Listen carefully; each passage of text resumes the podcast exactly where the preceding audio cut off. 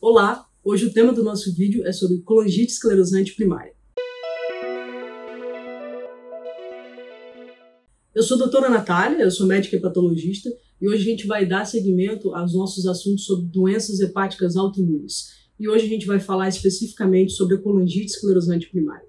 Diferente do nosso outro vídeo que a gente falou sobre colangite biliar primária, hoje a colangite esclerosante primária ela é uma doença que acomete em maior proporção os homens do que as mulheres. Também numa proporção, agora ao contrário, de 10 homens para uma mulher. Uma característica extremamente interessante dessa doença, da colangite esclerosante primária, é que ela, na sua grande maioria, ela vem associada a uma outra doença autoimune, que são as doenças relacionadas ao intestino, que são as doenças inflamatórias intestinais. Dentre as doenças inflamatórias intestinais, a que mais se correlaciona e vem associado à colangite esclerosante primária é a retocolite ulcerativa. Geralmente, nós hepatologistas recebemos o paciente encaminhado do gastro quando ele já está fazendo o acompanhamento pela retocolite ulcerativa e ele começa a apresentar alterações das enzimas hepáticas compatíveis com a doença que chama colangite esclerosante primária. E aí são dois órgãos acometidos, o intestino e o fígado. Infelizmente, a doença autoimune ela tem essa característica de iniciar em um órgão e poder progredir ou associar para outro órgão. Na retocolite ulcerativa, ela também é uma doença que ataca a via biliar do fígado. O que, que é via biliar do fígado? São pequenos canaizinhos que a gente tem dentro do fígado que são re responsáveis por drenar a bile que o fígado produz. E quando a gente tem esse ataque gerado pelas nossas próprias células, que são os nossos autoanticorpos, a gente acaba causando uma irregularidade nesses canaizinhos, fazendo que haja uma dificuldade na escoação dessa bile que seria sairia de dentro para o fígado para o intestino, ela não encontra o caminho porque a gente tornou a estrada dela mais tortuosa. Então acaba que essa bile fica mais retida dentro do fígado, causando alterações laboratoriais específicas no exame de sangue e sintomas clínicos específicos. Quais são eles? Principalmente coceira no corpo, alteração da cor da pele, o paciente ele fica com uma coloração mais amarelada, e alteração da coloração da urina e das fezes. A urina ela fica como a gente chama de cor de Coca-Cola e as fezes elas ficam com uma característica mais pálidas, menos menos amarronzadas. Então, quando a gente tem essas alterações que significam que a doença está num nível um pouco mais avançado, é, isso a gente tem que chamar atenção para se investigar a possibilidade da doença da colangite esclerosante primária. Porém, como esse paciente, na grande maioria das vezes, já faz o acompanhamento com gastro, o gastroenterologista ele já percebe essas alterações laboratoriais antes mesmo dos sintomas aparecerem.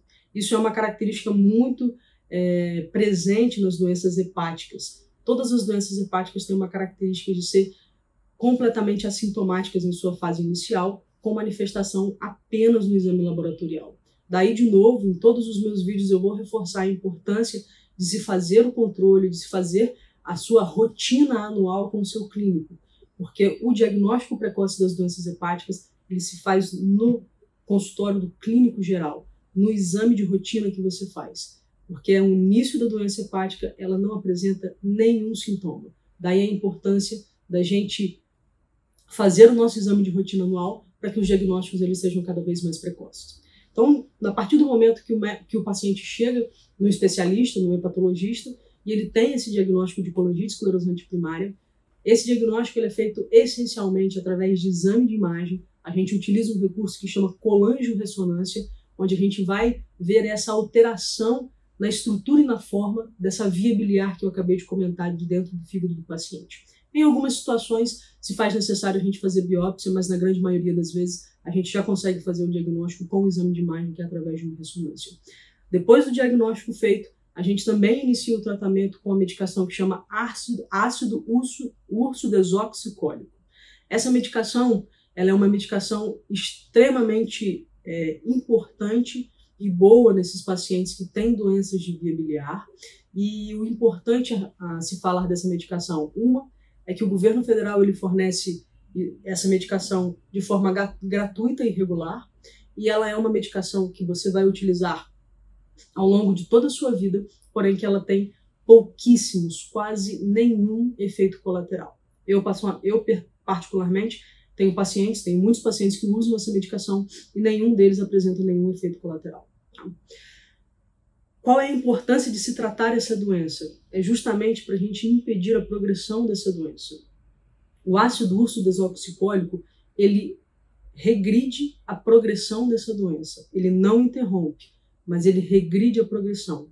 Então você consegue viver uma vida completamente normal, completamente funcional, sem nenhuma restrição, apenas se lembrando de tomar a medicação e passar em consulta com seus dois especialistas, que vão ser o gastro e o hepatologista para que essa doença ela seja controlada de forma adequada e você viva plenamente sem nenhuma consequência dessa doença.